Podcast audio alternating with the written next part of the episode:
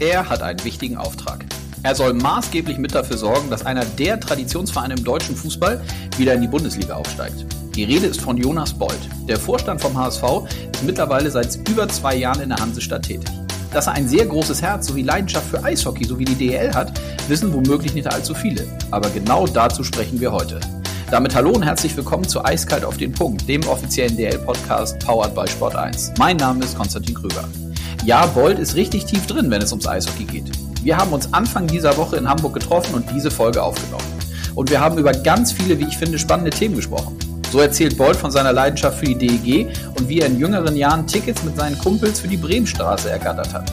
Warum er einen speziellen Draht zu Marco Nowak, Alex Barter, Matthias Niederberger und Christian Winkler von Red Bull München hat, erfahrt ihr ebenso.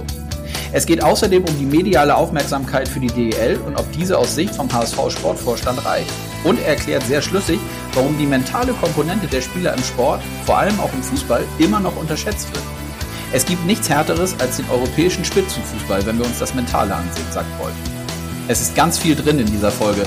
Auch ein sehr persönlicher Einblick, wie Bold privat von seiner Managementfunktion abschaltet und wie ihm dabei die Spiele der Penny DL helfen. Ich wünsche euch jetzt viel Spaß beim Hören. Mit Jonas Bold.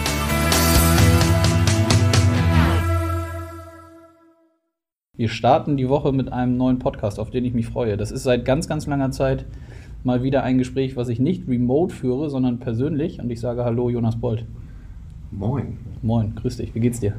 Sehr gut, ja, doch, kann nicht klagen. Ähm, bin ja aus einer anderen Sportart, ähm, aber mit einem guten Ergebnis am Wochenende lässt sich in die Woche immer besser starten. Ja, das ist schon so. Ne? Lass uns damit mal einsteigen. Das ist ja, glaube ich, auch Sportarten unabhängig. Wenn so ein Wochenende vernünftig funktioniert mit einem Sieg, dann geht man schon beschwingter in die neue Arbeitswoche. Ja, also man muss es natürlich in der Funktion sicherlich ein Stückchen ergebnisunabhängig alles äh, betrachten, wenn man strategisch denkt, aber man spürt das einfach in allen Belangen. Äh, der Kontakt zur Mannschaft, zum Trainer, auch auf der Geschäftsstelle, äh, in, in, die Richtung der Medien ist natürlich immer positiver, wenn man gewonnen hat. Mhm. Ja, wir haben ähm, so ein paar Themen, oder ich mir zumindest zurechtgelegt, und du hast schon äh, damit losgelegt, dass du aus einer anderen Sportart kommst, aber es gibt unterschiedliche Verbindungen zum Eishockey, zur DEL. Lass uns damit doch dann mal direkt starten. Ähm, vielleicht kannst du den Hörerinnen und Hörern mal sagen, wer ist denn eigentlich dein Herzensclub?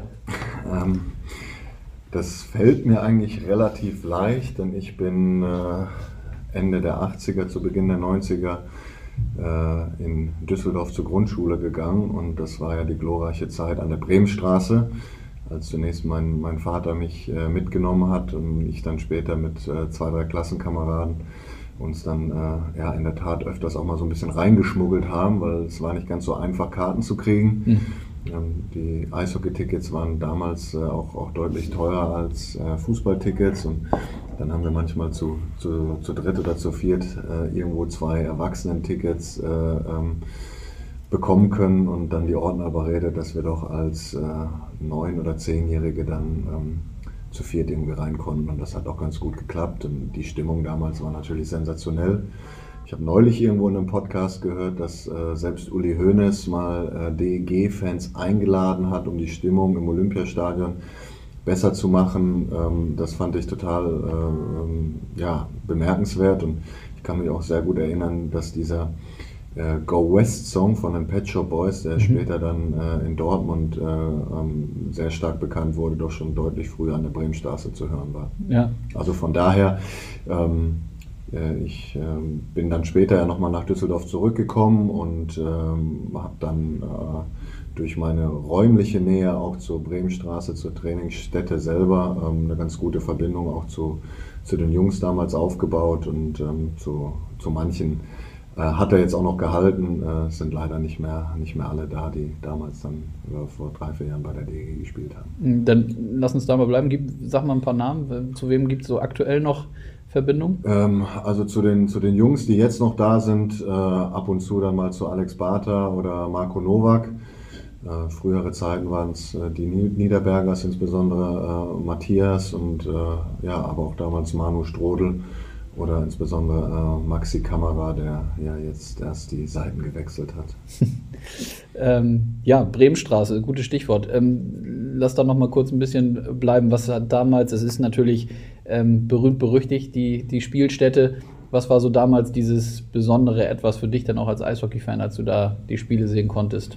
Oder sehen wolltest und wenn ihr überredet habt, die Ordner reinzukommen. Ja, es war natürlich eine sehr erfolgreiche Zeit der DEG. Ich glaube, ähm, sie sind da drei oder viermal hintereinander äh, deutscher Meister geworden in immer packenden Duellen. Und ähm, ich, ich fand einfach so äh, bemerkenswert diese, diese Stimmung. Ähm, immer ausverkauft, äh, immer positiv.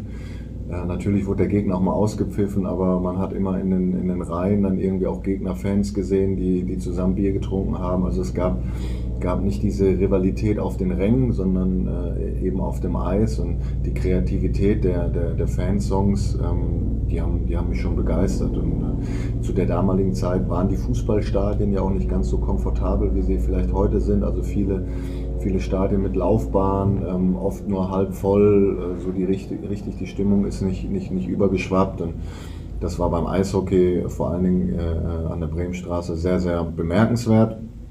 Ich bin dann ähm, Anfang der 90er äh, Richtung Heidelberg gezogen und habe dann ja auch noch ein paar Spiele äh, im alten Eisstadion in Mannheim äh, verfolgt. Mhm das ist natürlich nicht ganz so extrem wie an der Bremstraße gewesen, aber auch noch ein altes Eishockeystadion, wo, ich auch sehr gerne hingegangen bin. Dann, ja. mhm.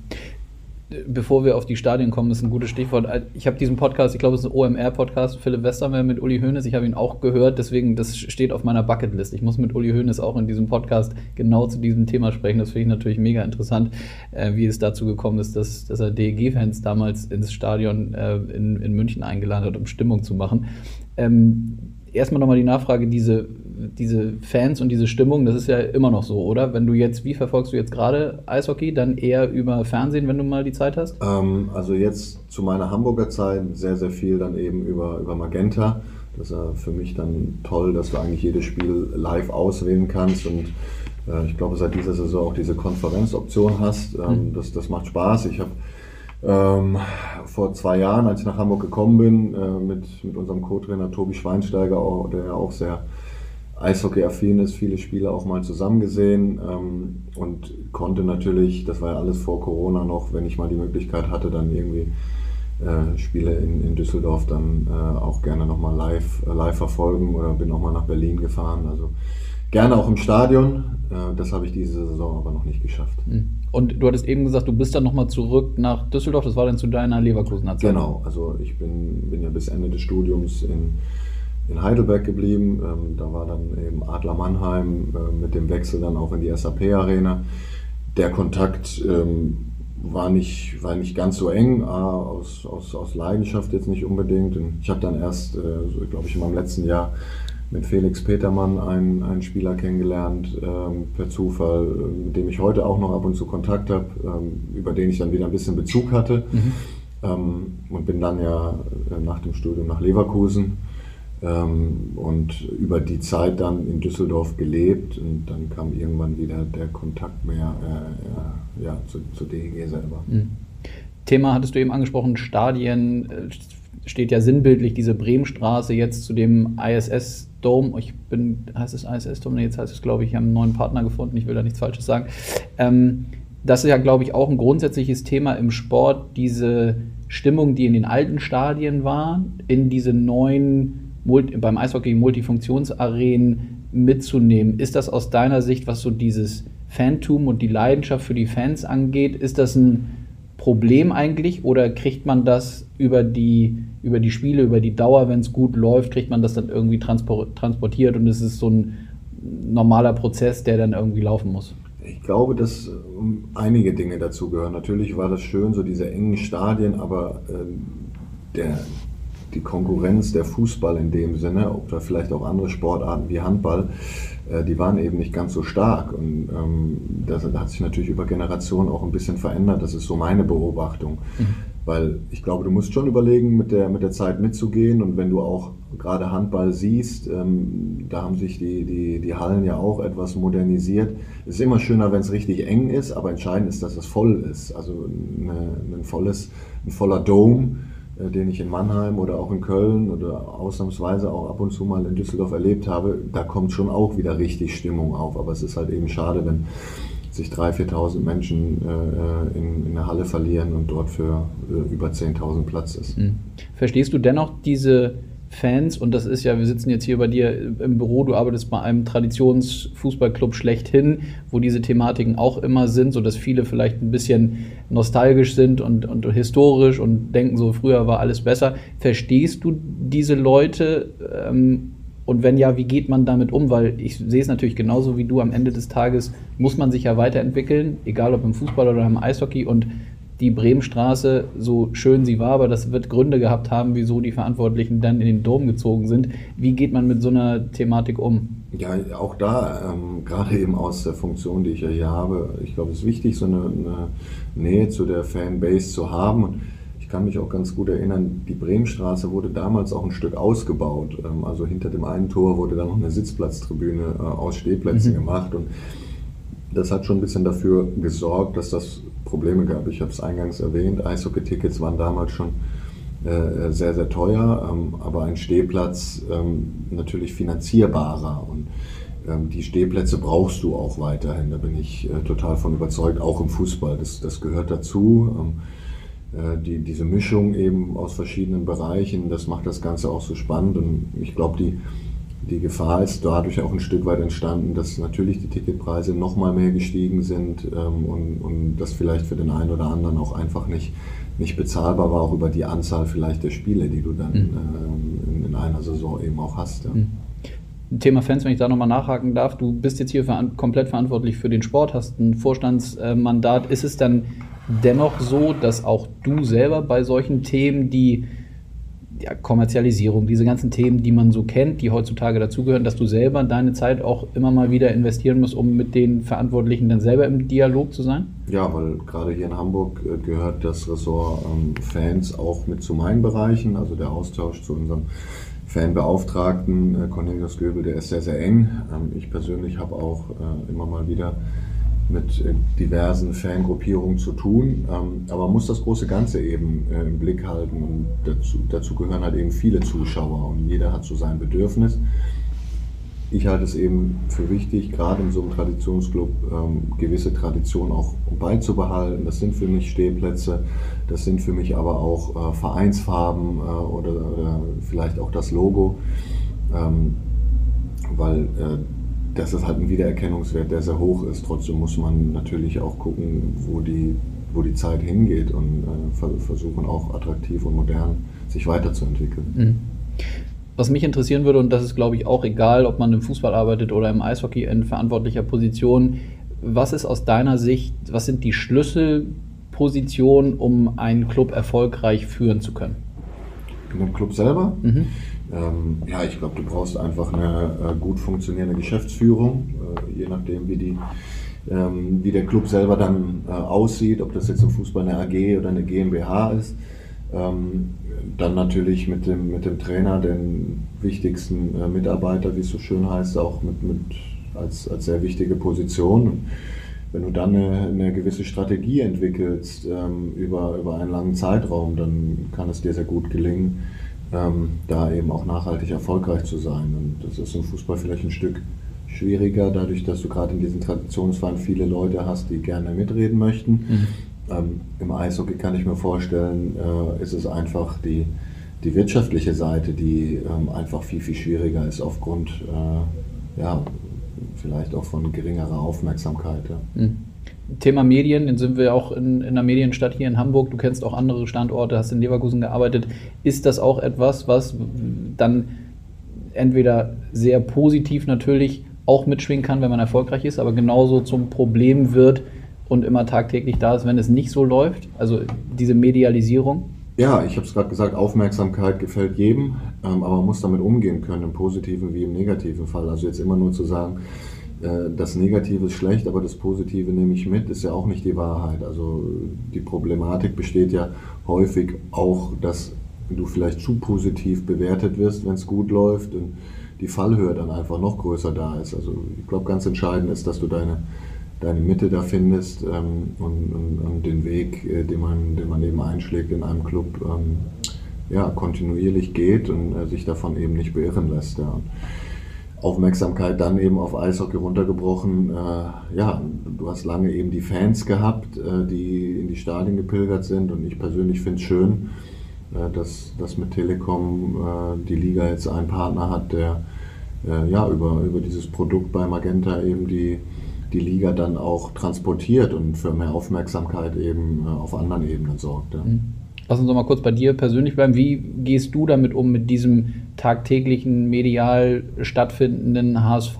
Wie holst du dich da in regelmäßigen Abständen oder vielleicht auch täglich irgendwie wieder runter, beziehungsweise kannst du es für dich dann so einordnen, wie du meinst, dass es richtig ist. Eben nicht himmelhoch jauchzen und zu Tode betrübt. Ja, dadurch, dass ich jetzt auch schon in der dritten Saison hier bin äh, und die Medienvertreter äh, da auch ein bisschen kennengelernt habe, äh, kann ich schon ganz gut einschätzen, wann die Richtung in, in, auf die eine oder andere Seite eben schlägt. Ähm, aber ich sehe die Spieler ja selber, äh, ich sehe die Spiele selber, ich bin jeden Tag äh, auf der Geschäftsstelle. Und, da glaube ich schon, dass ich die Stimmung und Strömung ganz gut einschätzen kann und dementsprechend vielleicht dem einen oder anderen da auch ein bisschen Orientierung gebe. Wichtig ist vielleicht nicht alles immer so persönlich zu nehmen, mhm. weil gerade im Fußballgeschäft sich alles sehr, sehr schnell auch wieder ändern kann. Also vor zwei Wochen waren wir die Mannschaft, die mit dem Aufstieg nichts zu tun hat, äh, die nicht mehr gewinnen kann, die nur noch graues Mittelmaß ist. Jetzt, jetzt haben wir zweimal gewonnen. Und schon äh, heißt es wieder, so steigt man auf und wir sind die Mannschaft im Profifußball, die aktuell am längsten ungeschlagen ist. Also das geht sehr, sehr schnell ähm, und deswegen ist es wichtig, da die Balance zu halten. Ich lese bei weitem auch nicht alles, aber ich habe natürlich ein gut funktionierendes Medienteam, die mich dann auch immer mal wieder darauf hinweisen, wenn es wirklich notwendig ist, sich auch im Detail dann mal mit dem einen oder anderen Artikel auseinanderzusetzen. Hm. Das heißt, du holst dir den, das Sparring und, und den Ex, das ist dann ja ein halber externer Rat, eher intern, wenn das deine Medienleute sind. Da gibt es zudem noch Leute, ohne dass du sie jetzt musst sie nicht namentlich nennen, aber gibt es so Personen in deinem Umkreis, mit denen du dich dann auch zu diesen Themen immer mal wieder austauschst? Vielleicht auch gerade Leute von extern, die nicht so der, im täglichen Rad drin sind? Ähm, ja, also das, das tägliche können natürlich die intern auch ein bisschen äh, besser beurteilen, aber ja, ich höre gerne auch rein auf der Straße. Also äh, da gibt es sehr, sehr viele, die ähm, vieles sehr sachlich auch bewerten können, äh, die dir auch mal Feedback geben, irgendwo an der Ampel beim Bäcker ähm, oder auch mal in einem Gespräch, was du irgendwo hast, sich aber eben emotional nach dem Spiel nicht direkt ähm, im Positiven wie im Negativen in, in sozialen Medien oder so äh, verwirklichen wollen. Und dann ist auch nochmal ganz interessant zu sehen, wie sieht man das im Hamburger Raum und wie sieht man das deutschlandweit. Und wenn man es deutschlandweit betrachtet und da das Feedback kriegt äh, aus der Branche oder ähm, vielleicht auch aus anderen Sportarten, dann äh, stellen schon viele fest, dass der HSV eben kein Chaos-Club mehr ist, dass hier natürlich auch Entscheidungen getroffen werden, die ähm, dazu führen, dass Verträge verlängert werden oder nicht verlängert werden, aber das alles eben mit, mit, mit Sinn und Verstand und äh, nicht im Chaos und mit irgendwelchen Macht- und Ego-Spielchen. Mhm. Da gibt es ja mittlerweile dann andere Vereine, die äh, dann schon, schon ein bisschen äh, ja, sarkastisch der neue HSV dann irgendwie genannt werden.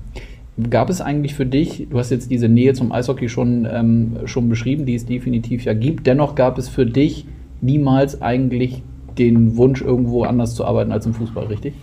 Ja, meine große Leidenschaft ist der Fußball, das muss ich klar so sagen, aber ich bin immer äh, äh sportaffin gewesen. Also ich habe sehr früh schon mit meinem, mit meinem Vater damals äh, gefühlt jede Sportart vom Fernsehen angeguckt, die, die, damals, die es damals zu sehen gab. Das war ja bei weitem nicht so wie, mhm. wie, wie heute, ob das Tennis war, ähm, ob das dann Olympische Spiele waren, ob das äh, gewisse Weltmeisterschaften waren, äh, Skispringen oder sonst was. Aber in erster Linie bin ich schon immer ein Fan von Mannschaftssportarten gewesen. Das hat mir eigentlich am besten gefallen und klar, der, der, der Fußball hat mich sehr, sehr früh gecatcht schon. Ne? Mhm. Standst du eigentlich selber mal auf dem Eis? Hast du es mal irgendwie ja. mit Schlittschuhen und Schläger und Puck und so probiert? Ich habe äh, in der Tat als, als Kind erstmal angefangen ähm, mit, mit einem Schläger in der Hand, dann kamen irgendwann die Inline-Skates und dann äh, stand ich auch das ein oder andere Mal auf dem Eis. Wir haben mit, mit, mit, Leverkusen, mit Jugendmannschaften das ab und zu mal so gemacht, um äh, irgendwas Neues reinzukriegen. Ähm, und äh, das letzte Mal war in der Tat, äh, da hat ähm, ja, die Familie Niederberger, die haben das mal organisiert. Okay. Ähm, da war der Vater noch dabei und alle drei Söhne. Ähm, zwei Söhne zumindest. Der, der, eine hat ja auch in Leverkusen bei uns äh, lange Fußball gespielt, bis er dann leider zu viele Verletzungen hatte. Und das hat viel Spaß gemacht. Ähm, ich muss dann aber zugeben, dass ich äh, vielleicht auf Inlinern etwas sicherer bin als auf dem Eis. Ja. Du hast ja auch mit deiner, wenn ich mir deine Größe so angucke, ist das ja vielleicht auch sowohl auf Inlinern als auch auf äh, Schlittschuhen gar nicht so. Na, die Übersetzung muss man erstmal hinkriegen, oder? Ähm, ja, also die, die, die Balance zu halten ist nicht immer ganz so einfach und ich glaube, wenn, wenn es dir dann nicht in die Wiege gelegt wird, dann wird es schwer, den, den Feinschliff dann irgendwann später äh, komplett reinzukriegen. Mhm lass uns mal beim Spiel Eishockey bleiben. Was mich interessieren würde, was ist das Faszinierende für dich? Was macht die Sportart für dich aus? Ähm, ja, ich habe es eingangs erwähnt. Äh, ich bin insbesondere ein Fan von Mannschaftssportarten. Das ist beim Eishockey auch so. Es ist eine sehr schnelle Sportart, eine sehr intensive Sportart. Ähm, ist immer für, für äh, Action ist immer geboten und es fallen viele Tore. Äh, und, und das gefällt mir. Also dieser, dieser Spannungs- und Unterhaltungsfaktor, äh, der, der ist da. Und ja, natürlich bin ich ganz ehrlich, hängt das natürlich auch damit zusammen, äh, dass ich in die erfolgreiche Zeit da irgendwie mit reingeraten mhm. bin. Also ich weiß nicht, wie es gewesen wäre, wenn ich vielleicht in, in Kiel aufgewachsen wäre und dann mal öfters beim THW vorbeigeschaut hätte. Also glaube ich, dass mich Handball dann auch, ähm, ich gucke es auch gern, aber vielleicht noch mehr gecatcht hätte. Und ja, wenn du dann später den Schläger selbst in der Hand hast, mit den Jungs irgendwo äh, im Hof zockst, dann ähm, wächst da natürlich einfach mehr. Und äh, ja, ich habe da großen Gefallen dran gefunden. Ähm, Finde es natürlich jetzt auch richtig spannend, dass man äh, mittlerweile auch die NHL dann äh, teilweise live im deutschen Fernsehen verfolgen kann. Ja. Lass uns da nochmal beim Thema Medien oder Medialisierung für unsere Sportart Eishockey bleiben. Ist das aus deiner Sicht der Schlüssel, um wenn wir mal König Fußball so über den anderen Sportarten stellen, was ja auch so ist, aber danach kommt ja Eishockey, Handball, Basketball. Ist das aus deiner Sicht so das Wichtigste oder gibt es noch andere Komponente, wo man als, wenn man jetzt auch aus Ligasicht guckt, also gar nicht nur für, für einzelne Clubs, sondern wirklich aus, aus Ligasicht, wie kann man den, so den nächsten Step machen? Boah, jetzt, ich finde es immer schwer, so von, äh, von außen das zu bewerten, aber natürlich musst du das ist Eishockey ja auch ein Produkt, das du attraktiv machen musst. Und da hat die Sportart sicherlich einen Nachteil im Verhältnis zu Basketball oder Handball, dass es schwieriger ist, äh, die Jungs zusammenzukriegen, schwieriger ist, Eiszeiten zu bekommen, äh, die Ausrüstung natürlich auch nochmal deutlich teurer ist. Und da hast du vielleicht im, äh, nicht überall in Deutschland so die, die Top-Standorte dafür. Aber ähm, gerade was Kreativität angeht, ist, stelle ich immer wieder fest, dass im Eishockey dann doch einiges geboten. Also wenn man heutzutage mal so Social-Media-Kanälen folgt, dann kommt vieles Witziges äh, auch mal aus dem Eishockey, weil die Rivalität da ja auch da ist, aber nicht ganz so in Hass übergeht, sondern ähm, man sich gerne mal frotzelt. Ich kann mich sehr gut erinnern, da, als ich beim, beim Derby in Düsseldorf gewesen bin und ähm, die Social-Media-Abteilung der DEG äh, mit begleitet hat, wie während einer Drittelpause die Toten Hosen den, den Mannschaftsbus der Haie beklebt haben. Ähm, super witzige Idee, die natürlich den Haien so nicht gefallen hat, aber sie haben es mit Humor genommen und äh, bestimmt irgendwann dann auch mal äh, für eine Retourkutsche gesorgt, aber äh, das eben auf, auf dieser Ebene der Rivalität und nicht direkt mit, äh, mit Hass und Gewalt oder, oder sonstiger Geschichte. Und da hat der Eishockeysport sicherlich ähm, etwas, was er noch besser bieten kann. Ich glaube aber auch, dass du das Erlebnis selber äh, im, Sta im, Stadion oder in der Halle auch noch attraktiver machen kannst. Ähm, gute Ideen sind oft so diese School Stays, äh, wo die ganze Halle voll ist und man Schulklassen einlädt, um vielleicht der, der jüngeren Generation die Sportart näher zu bringen. Und, ähm, ich persönlich habe hab das auch öfters mal versucht, so die, die, die, die Sportler untereinander auszutauschen, zwischen Clubs vielleicht da auch eine, äh, eine Synergie herzustellen, die man dann auch medial ein bisschen begleiten kann, weil die, die Aufmerksam tut gut und da sind wirklich Sportler dabei, die, oder nicht nur Sportler, sondern auch die Vereinsoffiziellen, die ähm, mit der gleichen Leidenschaft rangehen wie, wie Fußballer. Ähm, aber es einfach eben so nicht, nicht immer wahrgenommen wird, weil am Ende bestimmt es halt immer Angebot und Nachfrage. Das mhm. ist überall so.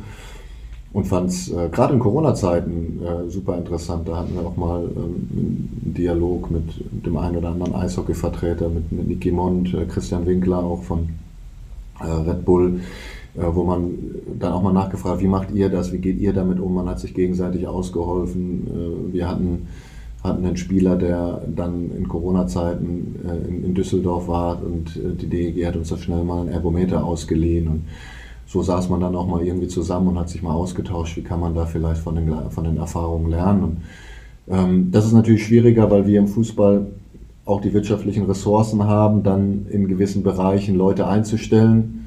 Und äh, da fehlt im Eishockey dann natürlich die, die, die ja, finanzielle Kapazität sehr, sehr häufig, um da auch Top-Leute dann mal ranzuziehen, die diese Bereiche vielleicht voranbringen können. Mhm. Ja, die Düsseldorfer, wenn wir beim Thema Kommunikation, Social Media Arbeit machen, ja sicherlich sowieso bekannt dafür, dass sie kreativ sind und gute Sachen machen, finde ich auch. Ähm, und der letzte Punkt total interessant, wie ich finde. Also ist ja ein Denkmodell. Vielleicht mal irgendwie, ich weiß, es gibt immer mal Austausch, so wie du gesagt hast, auch gerade auf Geschäftsführerebene. Es gibt ja auch die IPD, wo Herr Seifert, Gernot Trippke von uns, Herr Holz, Herr Bohmann von Basketball und Handball sich regelmäßig austauschen. Aber das könnte man vielleicht ja auch versuchen auf einer anderen Ebene, so unter den sportlich Verantwortlichen vielleicht nicht, also dass man das nicht alle 14 Tage hinkriegt, aber es ist ja auf jeden Fall ein guter, äh, ein guter Hinweis, wenn man gegenseitig voneinander lernen kann, hat ja vielleicht auch der Fußball sicherlich Themen, wo er mal, so wie du sagst, vom Eishockey vielleicht auch mal was abschauen kann. Ja, hundertprozentig. Also wir hatten äh, vor allen Dingen durch den Kontakt dann auch zu Christian Winkler mal die Gelegenheit, dass unser Teammanager mal auf eine internationale Reise äh, der, der Münchner mitgegangen ist. Und das war dann auch ganz interessant zu sehen, wie die Jungs im Eishockey eben selber auch mehr mitdenken und mit anpacken müssen, ähm, eben weil die Ressourcen da nicht so da sind, dass äh, alles dann so 100% professionell geregelt wird. Und ja, man kann da Konferenzen machen oder sonst was. Ich glaube aber, dass der persönliche Kontakt da äh, viel, viel wichtiger ist. Und ähm, ich handle das so und finde das dann eben schön, wenn man da auch den, den Austausch hat. Und äh, ähm, ja, ist dann super interessant zu sehen, wie man wie man dann auch Erfahrungswerte eben von den anderen Clubs in anderen Sportarten mitbekommt. Mhm. Ein Thema, was ich ähm, mir noch aufgeschrieben habe, was ich interessant finde, ist das Thema Belastung. Grundsätzlich vielleicht, wie siehst du die Entwicklung im Fußball bei euch? Es wird ja auch oft ähm, darüber gesprochen, es gibt immer mehr Spiele, es gibt mehr Wettbewerbe mit mehr Spielen. Ähm, wie blickst du da drauf? Erste Frage. Und dann auch im Vergleich zu unserer Sportart Eishockey. Du hast schon gesagt, wir haben in kürzeren Abständen weitaus mehr Spiele. Kann man das irgendwie vergleichen, was auch die Belastung der, der Spieler angeht, oder ist das schwierig aus deiner Sicht? Das ist für mich so das spannendste äh, Thema ähm, und da muss ich immer schmunzeln, wenn, wenn diese Diskussionen aufkommen, äh, die äh, Sportart ist härter oder sonst was. Also für mich ist Eishockey ähm, in Deutschland sicherlich mit so die härteste Sportart. Football, die vielleicht in diese Richtung geht äh, ist jetzt nicht ganz so präsent. Und natürlich ist die körperliche Belastung ähm, im Eishockey, vielleicht auch im Handball, um, um, um ein Vielfaches höher als, als im Fußball. Also da brauchen wir, glaube ich, überhaupt nicht drüber äh, diskutieren. Aber das heißt, du musst dann, wenn ich einhake, du musst dann lachen, wenn die Diskussion aufkommt, ob Fußball genauso hart ist wie Eishockey? Oder? Ähm, es wird ja immer so, ja, was stellen die sich denn so an? Und äh, da wird ja häufig etwas gemeinsam in den Topf gehauen. Also wenn ich sehe, was die Eishockey-Jungs abkriegen oder auch im Handball, die ja noch nicht mal irgendwie eine, eine Schutzvorrichtung haben, mhm. was das für Kerle sind. Ja, es ist eine andere Sportart, aber was meiner Meinung nach überhaupt nicht erkannt wird oder zu wenig thematisiert wird, ist die mentale Belastung. Und die ist in keiner Sportart so hoch wie im europäischen Fußball. Und da habe ich mich auch viel mit auseinandergesetzt, viele andere Sportarten beobachtet, äh, viele Events auch beobachtet. Ähm, Amerika ist ein gutes Beispiel. Ähm, natürlich will jeder gewinnen und wenn man nicht gewinnt, dann äh, gibt es da auch Kritik, aber in der, in der Regular Season ähm, ist das jetzt erstmal nicht so entscheidend. Entscheidend ist dann in den Playoffs eben. Da musst du dann da sein. Und im, im Fußball, im europäischen Fußball, gerade im Spitzenfußball, wenn du auch noch international spielst, dann ist alle drei Tage schwarz-weiß. Mhm. Und das mit einem Fokus, der immens hoch ist, der nirgendwo anders so hoch ist wie eben im Fußball. Also das weil eben alles wirkt. Weil also alles wirkt. Die mediale Wirksamkeit genau, kommt. Genau, dein Umfeld wirkt. Und ähm, natürlich in dem Moment als Sportler selber willst du das Spiel gewinnen, bist als Eishockeyspieler genauso frustriert und happy, wenn du gewonnen hast oder nicht. Aber ähm, wenn du dann halt irgendwo hingehst, äh, das interessiert halt bei allem Respekt erstmal weniger. Und im Fußball kriegst du halt einfach von irgendwelchen Leuten einen obendrauf, die dich natürlich gar nicht kennen, die, die das vielleicht auch gar nicht so im Detail immer bewerten können. Das ist auch keine Beschwerde, das ist einfach nur eine, ähm, eine Beobachtung, eine Analyse. Und deswegen habe ich mir immer sehr gerne Sportarten angeguckt während der Saison mhm. und dann in der entscheidenden Phase. Ein gutes Beispiel habe ich auch im Hockey erlebt. Äh, wo vielleicht dann äh, in einem normalen Spiel mal 100 Leute kommen und dann hast du beim Final Four 5000. Ähm, und dann brauchst du dich nicht wundern, dass natürlich der ein oder andere Spieler nicht ganz so die Performance abliefert wie unter der Saison, weil der Fokus auf einmal ein anderer ist. Klar, das macht was mit einem. Ne? So, und äh, in Dortmund spielst du halt eben äh, jedes Spiel zu Hause vor 80.000 plus x Millionen am, am, Fernsehbildschirm. Das ist in Hamburg nichts anderes und dann nochmal auf einem tieferen Level in der zweiten Liga. Also das heißt, der Umgang mit der, mit der Aufmerksamkeit, äh, das ist so dieses Wort, ähm, das ist, glaube ich, eben der Schlüssel und deswegen wirst du halt im Fußball auch mehr bezahlt, weil es viel mehr Menschen ähm, gucken, viel mehr Menschen konsumieren. Also jeder, der sich auch immer aufregt, äh, warum wird der Fußball so, so äh, stark bezahlt oder sonst was, das sind ja alles Konsumenten. Also dann darfst du es ja auch nicht mehr konsumieren. Ich würde mich natürlich freuen, wenn andere Sportarten auch mehr Aufmerksamkeit äh, genießen, aber ähm, um da nochmal drauf zurückzukommen, die, die, die Belastung im mentalen Bereich, ähm, die ist nirgends so hoch wie im äh, äh, ja, europäischen Fußball.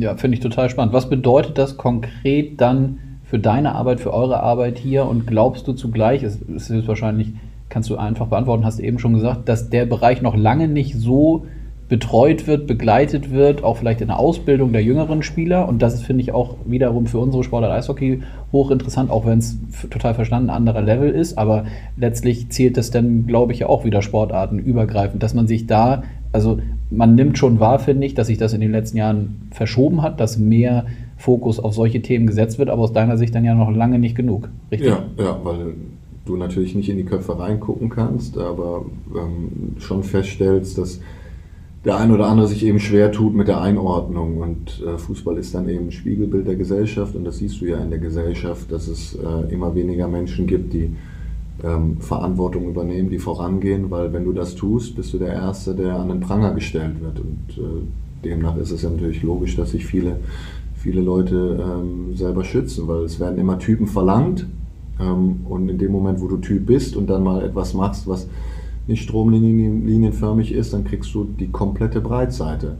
In anderen Sportarten auch so, natürlich nicht ganz so mit der, mit der Tragweite, aber ähm, da kann man sicherlich mehr in der Ausbildung tun, ähm, aber so richtig hinter den Kopf zu gucken, ähm, ist natürlich schwierig. Und eine Mentoring oder psychologische Unterstützung könnte helfen, aber auch das ist nicht immer so trivial, wie, wie es dann einfach dargestellt wird. Und deswegen ist es einfach schön zu sehen. Ich hatte äh, öfters ja auch mit dem, mal mit dem Psychologen zu tun, der mal bei der DEG reinschaut, auch bei der Fortuna arbeitet, äh, zuletzt jetzt mit einem, der äh, für den, für den DFB arbeitet und auch bei den Adler Mannheim aktiv ist. Also das ist total interessant, einfach zu sehen, wie da andere Sportarten umgehen. Ähm, denn es geht einerseits eben um die Prozesse, um die Wettkampfvorbereitung, aber es geht eben auch darum, wie jeder Einzelne ähm, mit dieser mentalen Belastung klingt immer so hart, aber ist es ja äh, umgeht. Und ich glaube, dass das eben individueller ist und äh,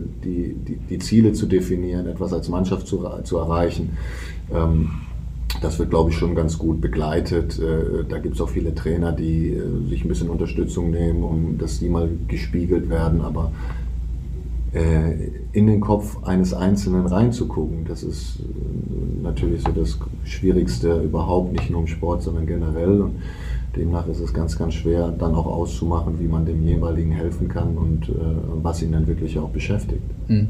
Und am Ende des Tages ist es dann schon aber eine Typgeschichte, oder? Also man muss ja, man, oder siehst du das so, dass man durch dieses Mentoring, Coaching, dass man da weiteren Fokus drauf setzt, dass man mehr von diesen, so wie du auch sagst, Sportarten übergreifend werden sie alle gefordert, die Vorbilder, die, die vorangehen, äh, nicht nur irgendwie Management, Leadership, sondern im Sport gibt es ja genau das Gleiche Würdest du so weit gehen, dass man das eben viel, viel stärker dahin bekommt durch, das, durch die Begleitung? Oder ist es am Ende des Tages immer noch Typsache und bei gewissen Personen, egal ob im Fußball oder im Eishockey, ist bis zu einem bestimmten Punkt ist es möglich, aber dann sagt er vielleicht vom Charakter her oder vom Typ so, nee, es ist nichts für mich, so da muss es dann jemand anders geben, der in gewissen Situationen vorangeht. Ja, also natürlich ist es eine gewisse Typsache, ob du der Typ bist, der ähm, bereit ist, über Widerstände hinwegzugehen und sich durchzukämpfen. Ähm, aber so eine Mentoring-Geschichte finde ich gut. Ich sage mal so ein Beispiel, wenn du die, die, die Bayern München siehst,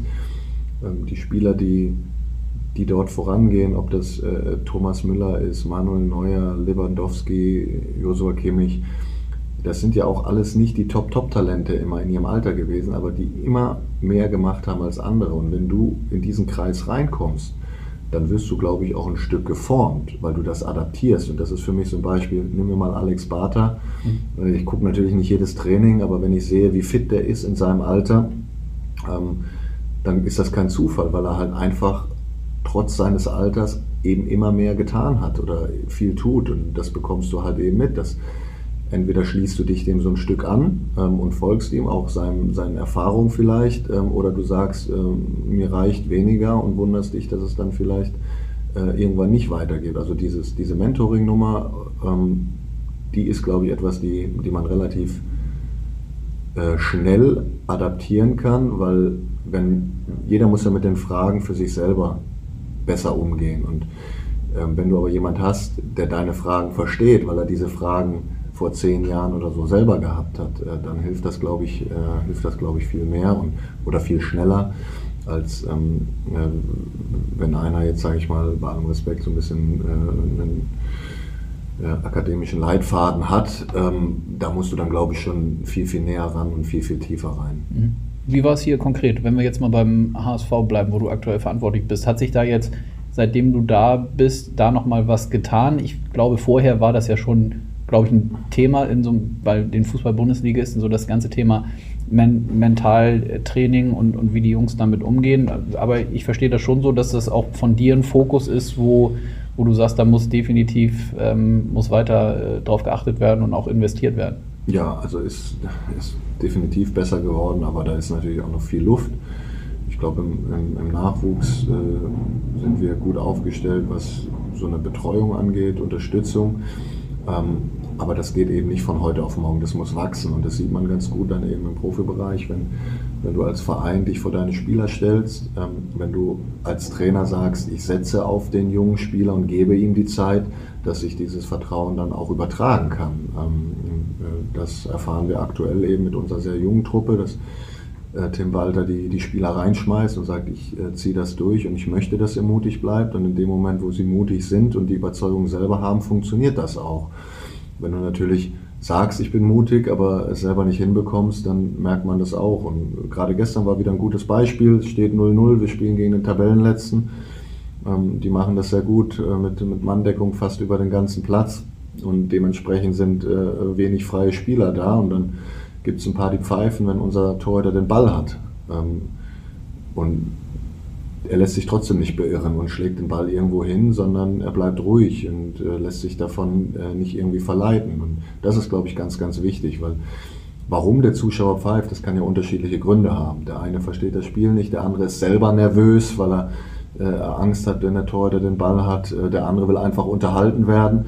Trotzdem ist es halt nicht repräsentativ, weil derjenige, der nicht pfeift, den nimmst du ja wieder nicht wahr. Mhm. Weil er ja dich nicht pfeifen, das Pfeifen übertüncht. Und Trotzdem ist es für den Spieler nicht hilfreich.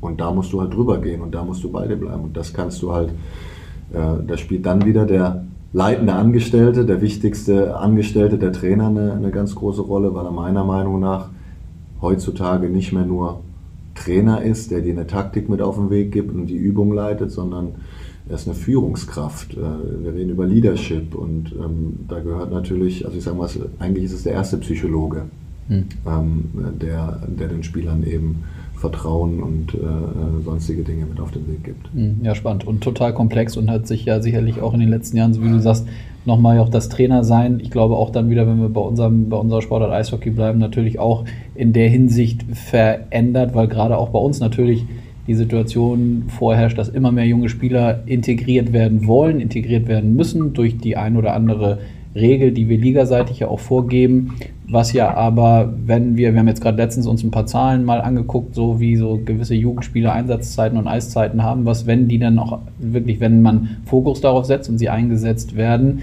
dass sich das natürlich auch niederschlägt. Dann haben sie eben gute Eiszeiten, bringen gute Leistung. Da schließt sich der Kreis ja wieder zu, zu eurer Strategie hier, dass ihr mit jungen Spielern arbeiten wollt. Konkret nochmal gefragt, ihr habt jetzt mit Ali Du einen Spieler, der würde ich sagen, landesweit oder bundesweit für gerade so für Aufsehen ähm, sorgt. Da wird dann auch schnell wieder medial berichtet, der äh, wird mit Bundesligisten in Verbindung gebracht. Ist das dann auch ein Thema, wo du selber mit dem Spieler sprichst, um das richtig für ihn auch einzuordnen? Und wie muss ich mir das vorstellen? Ja, also der tägliche Austausch ist natürlich immer vom, vom, vom Trainer da mit dem Spieler. Ähm, aber wir stehen mit ihm in Kontakt, also nicht nur ich, sondern äh, auch Michael Mutzel, der nochmal ein bisschen enger an der Mannschaft dran ist im, im täglichen, weil er ähm, operativ äh, wirklich viele Dinge äh, mittlerweile übernommen hat. Wir stehen auch mit seinem Umfeld, mit seinem Management äh, im Austausch. Und ja, gestern ist auch wieder ein gutes Beispiel, es schießt das Tor. Ähm, es wird viel berichtet darüber. Er hat aber auch sehr, sehr viele kritische Fehlpässe äh, gespielt. Was auch durchaus, durchaus normal ist beim jungen Spieler, vor allen Dingen auch beim Spieler, der, der mutig ist, der auch was probieren möchte. Ähm, aber äh, in dem Fall wird natürlich erstmal jetzt nur das Positive berichtet. Er kommt aus dem eigenen Stall. Viele kannten ihn vorher gar nicht.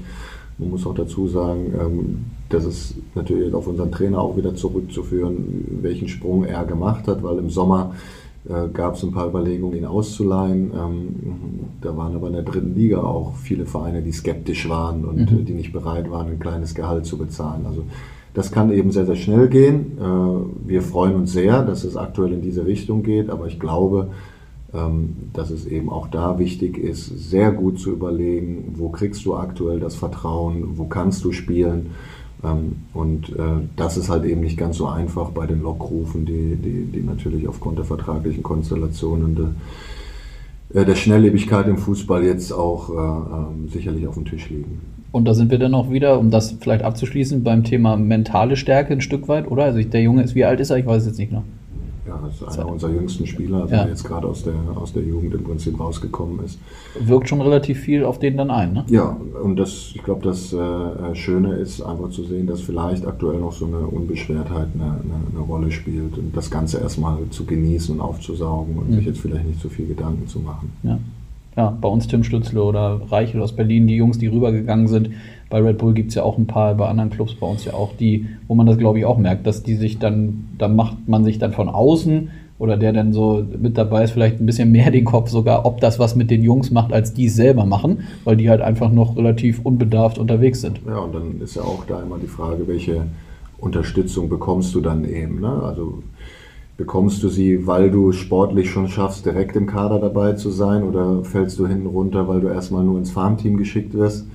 Ähm, wenn ich Ottawa gerade sehe, ist es ja super interessant zu sehen, wie ähm, da gibt es auch viele Videoclips, äh, wie, wie er unterstützt wird, äh, auch wenn er mal vielleicht einen Check-up kriegt und dann mhm. sein Teamkamerad immer für ihn in die Bresche springt. Und, ja.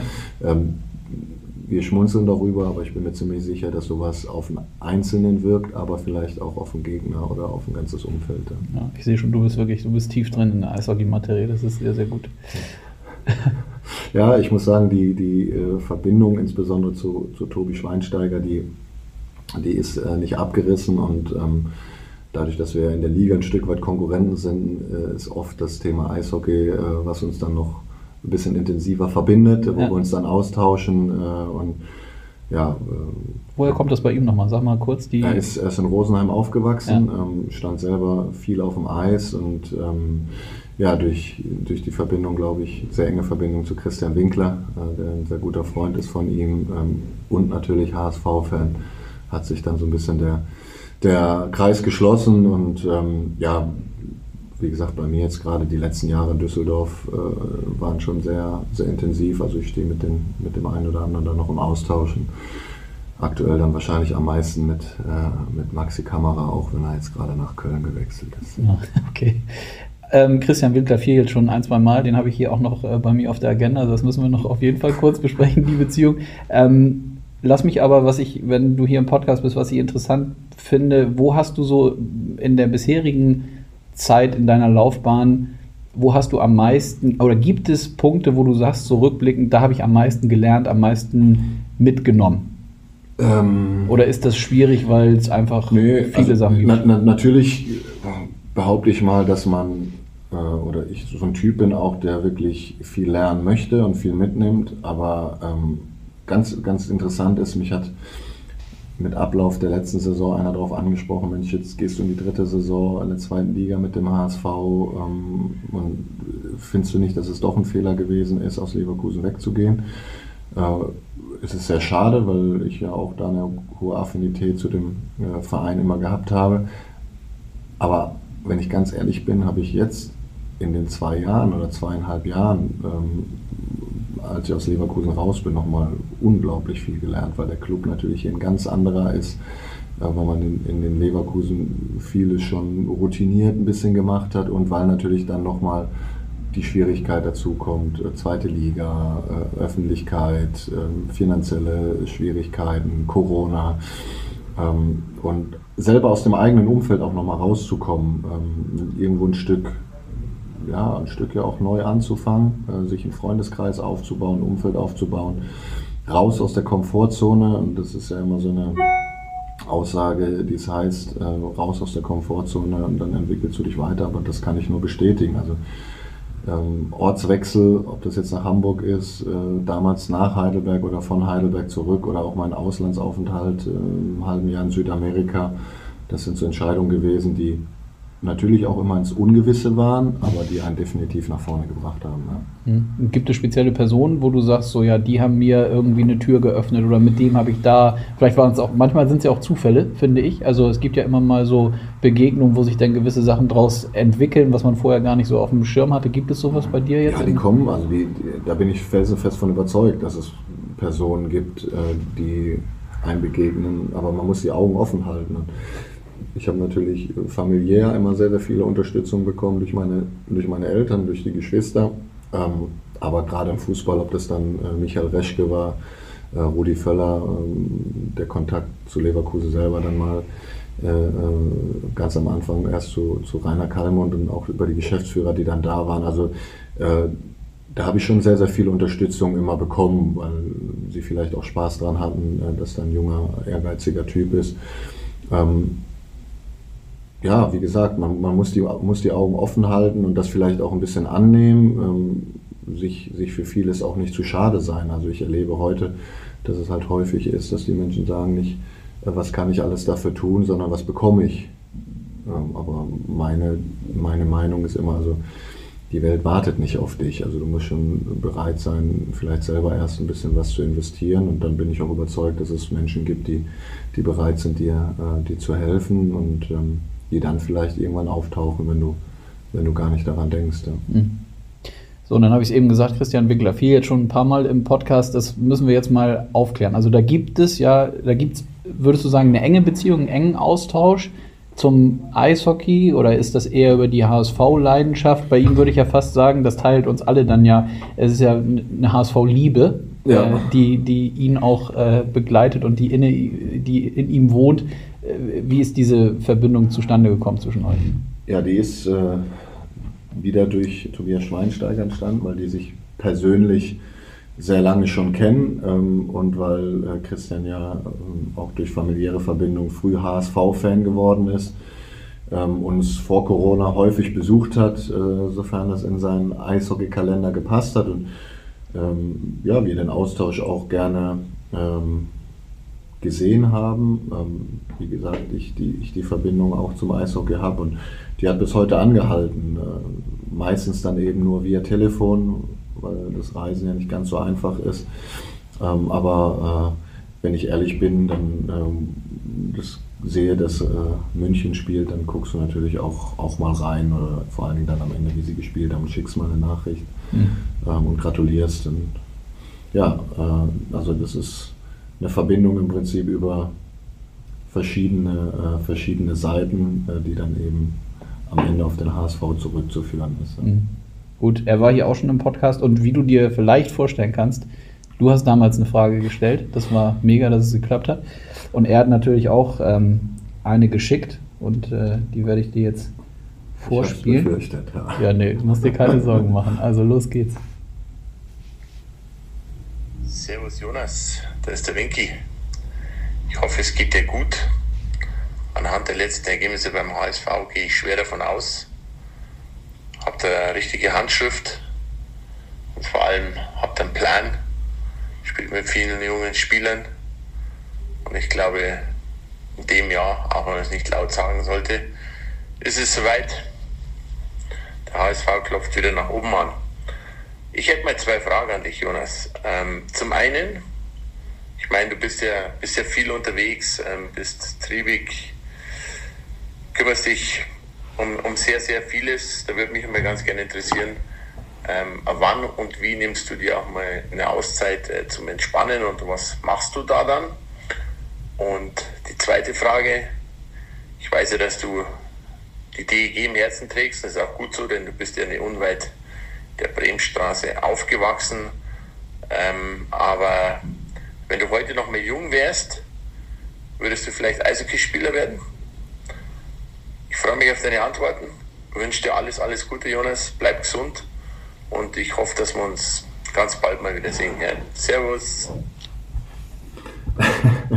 ja, interessante Fragen. Äh, dieses Thema Abschalten äh, ist, ist, wirklich etwas, was ähm, nicht immer so einfach ist. Ähm, ja, da spielt für mich natürlich äh, Freunde, Familie eine, eine, große Rolle. Also gerade nach Spielen selber ähm, habe ich mich irgendwann mal dazu gezwungen, wirklich äh, etwas zu machen, was nicht mit Fußball zu tun hat, ähm, weil die Emotionen da oft noch eine Rolle spielen, weil du den Tag danach eigentlich brauchst, um klar zu analysieren. Das ist mir über die Jahre mittlerweile ganz gut gelungen. Also dann ist es eben das klassische Thema, dass ich vielleicht ähm, nach einem verlorenen Spiel dann, wenn ich jetzt auch nicht unbedingt Lust habe zu reden oder so, dann zu Hause sitze und Eishockeyspiel gucke. Ja, sehr gut. Mach das weiter so. ja, genau. Ähm, aber äh, ja, ich habe guten Freundeskreis jetzt hier in, in, in, Hamburg auch tolle Leute kennengelernt, die viel aus dem Sport kommen, viel aus dem Leistungssport auch kommen, ähm, mit denen man sich darüber auch austauschen kann oder die einen auch mal mitziehen zum, zum Tennismatch oder äh, mittlerweile auch mal auf dem Golfplatz, was ich nie gedacht hätte, dass ich da so viel Spaß dran habe. Aber das ist eigentlich äh, ein super Beispiel, um abzuschalten in der Natur, äh, nicht getrieben von, von Hektik oder sonst was ähm, aber dann doch mit äh, Competition und äh, irgendwo äh, Wettkampfgeist. Ähm, also das sind so, so Dinge, da zwinge ich mich dann dazu oder habe mich viel mehr dazu gezwungen. Mittlerweile klappt es ganz gut automatisch. Also etwas zu machen, was nicht mit Fußball zu tun hat, bewusst. Mhm. mhm. Kurze Nachfrage, weiß ich ja auch, äh, Tennis und Golf. Sag mal kurz, wie ist da so der aktuelle Leistungsstand? Wie bist du zufrieden? Ähm, dadurch, dass Fußball immer ein großes Thema war und ich auch wirklich viel Fußball gespielt habe, ähm, würde ich mich jetzt nicht mehr in die internationale Klasse einreihen, aber äh, der, der Fortschritt, äh, und ich glaube, das ist auch etwas, was einen dann nochmal so ein bisschen pusht, ist, dass du etwas mehr oder weniger neu lernst und wenn du da ehrgeizig dran bleibst, auch schnell nach vorne kommst. Also für mein, für mein erstes Jahr im Golf, glaube ich, bin ich sehr, sehr zufrieden, ähm, aber das ist jetzt noch nicht das Ende der Veranstaltung. Ja. Nee, aber du bist ja dann auch ehrgeizig in dem Bereich und das soll sich dann ja auch weiterentwickeln. Genau, und dann wieder zurück zur zweiten Frage von Winky. Da hat er gefragt, ob du dir, ob du eigentlich jetzt in der Nachbetrachtung dir auch vorstellen könntest, Eishockeyspieler zu sein, ähm, zu werden. Es ist super, super spannend, weil ähm, ich habe es ja eingangs erwähnt, ich habe äh, viele Sportarten verfolgt. Die Leidenschaft Fußball war vielleicht etwas größer, ähm, aber es war dann schon die Überlegung, so was machst du, also ein bisschen ausprobiert. Äh, mal den Basketball in die Hand genommen. Ähm, das hätte jetzt von der Länge auch ganz gut gepasst, mhm. aber es gab meine Altersklasse nicht. Also die waren alle schon drei Jahre älter, dann mindestens genauso groß, eher größer und kräftiger. Es hat nicht so viel Spaß gemacht. Ähm, und äh, dann hatte ich mal äh, die Gelegenheit, ich weiß gar nicht in welchem Jahr das war, bei irgendeinem Spiel äh, in Landshut zuzuschauen. Und ähm, durch die Kontakte meines Vaters saßen wir dann irgendwie abends bei Kühnhackels zu Hause.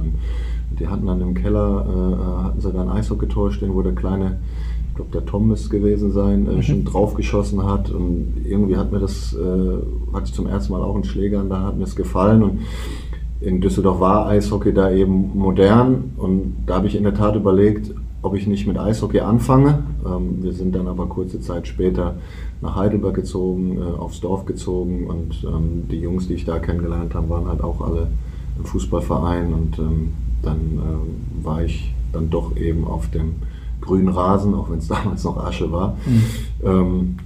sehr spannende Frage, würde ich nicht ausschließen. Also äh, ich habe immer viel Spaß gehabt mit dem Schläger in der Hand. Äh, wie gesagt, mehr auf, auf Inlinern, weil das Eis jetzt nicht so verfügbar war, aber äh, ich hätte große Lust, mal wieder aufs Eis zu gehen und vielleicht da auch meine ähm, Schlittschuhfertigkeiten noch äh, zu verbessern. Also da ist die Luft auch noch da. Ja.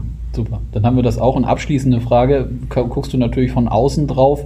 Ähm, wie, wen siehst du vorne in der DEL? Jetzt habe gerade gestern ähm, gab es ja dieses ähm, Duell der Großen, sage ich mal. Die Mannheimer haben gegen Red Bull München gespielt. Mannheim hat gewonnen. Die spielen jetzt auch äh, unter der Woche, glaube ich, wenn ich jetzt richtig davor bin, spielen die schon wieder gegeneinander.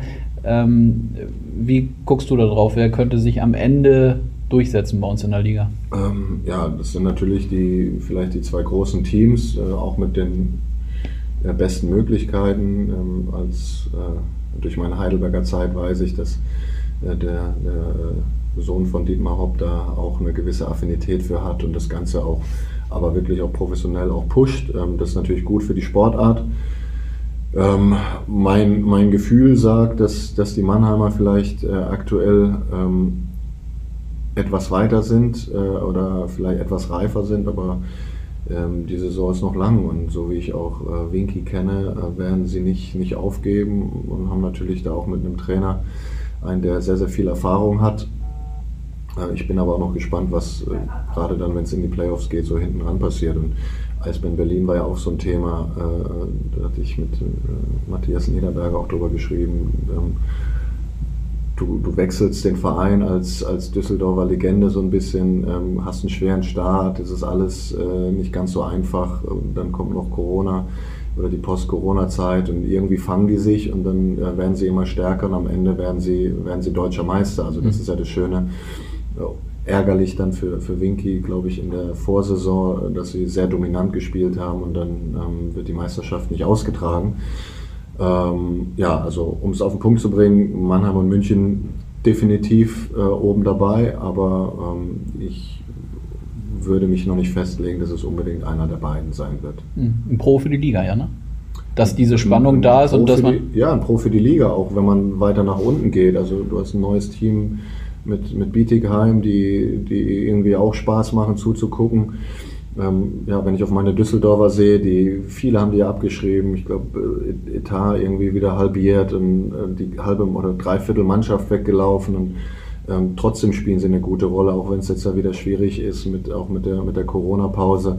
Ähm, dann hast du Überraschung, oder was heißt Überraschungsergebnisse? Gute Ergebnisse ähm, und dann, so wie gestern, gehst du dann mal äh, gegen Krefeld unter, die, äh, die vielleicht etwas weiter unten stehen. Also das, das macht schon Spaß, dass es wirklich ähm, ja auch oft enge Spiele einfach sind. Und, ähm, trotzdem am Ende, äh, es ist eine lange Saison und wenn es dann in die Playoffs geht, äh, glaube ich, können einfach diese Clubs wie äh, München und Mannheim dann nochmal eine Schippe drauflegen.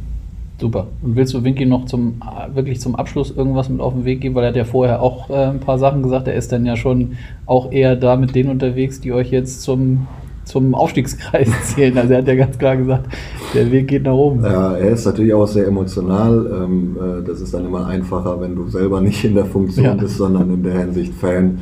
Ähm, aber das ist schön. Also die, die Nachrichten, die ich von ihm bekomme, die sind immer äh, äh, sehr, sehr sehr, sehr direkt und ähm, sehr ehrlich auch zu nehmen. Und es ist schön, jemand dazu haben, der auch so eng dabei ist. Aber äh, das belassen wir dann alles lieber auf dem eigenen Kanal. Ja. Alles gut, okay. Alles klar, Jonas, ich danke dir recht herzlich für deine Zeit. Das hat viel Spaß gemacht. Ja, das, ähm, ja, bei den Insights und so wie du das äh, verfolgst, glaube ich, schreit das irgendwann mal nach einer, nach einer Wiederholung hier im Podcast. Gerne, ja. Ähm, ja, vielen Dank, alles Gute. Dankeschön. Ciao. Ciao.